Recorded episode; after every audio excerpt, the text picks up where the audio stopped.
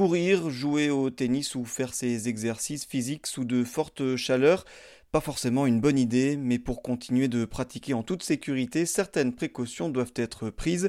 Julien Ferrer est médecin du sport à Strasbourg. C'est vrai qu'au-delà de 30 degrés, les grosses sociétés savantes, elles déconseillent de, faire une activité sportive. Alors après, Parfois à 8h du mat, il fait déjà 30 degrés, parfois à 22h, il en fait aussi. Donc euh, regardez un peu le thermomètre quand est courir.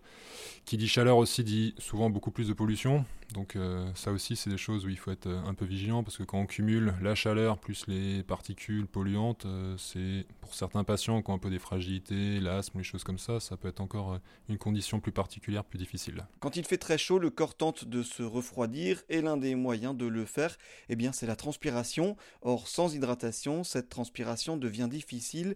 Il y a donc quelques règles à respecter. Premier adage, c'est que l'être humain, il stocke quasiment pas d'eau. Donc euh, malheureusement, on n'est pas des dromadaires ou des chameaux. Ça sert à rien de boire 3 litres avant de partir euh, en se disant, bah voilà, je serai bien pour ma séance on stocke rien du tout. Donc à part s'arrêter, aller aux toilettes, ça va changer rien du tout. Donc l'idée c'est sur la journée de vraiment avoir une hydratation euh, bah, au repas, en dehors, vraiment régulière.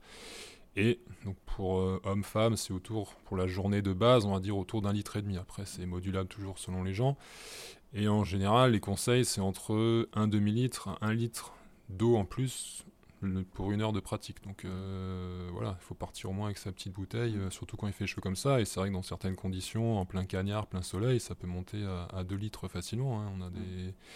Donc il faut avoir sur son parcours des points d'eau, partir avec sa bouteille, c'est un peu l'idée mm. là-dessus. Il est bien sûr possible d'adapter ces séances en fonction de la température extérieure et de l'intensité de l'entraînement. Autre conseil du médecin pour vérifier son hydratation, il est possible d'observer la couleur de vos urines. Plus elles sont claires, plus vous serez hydraté.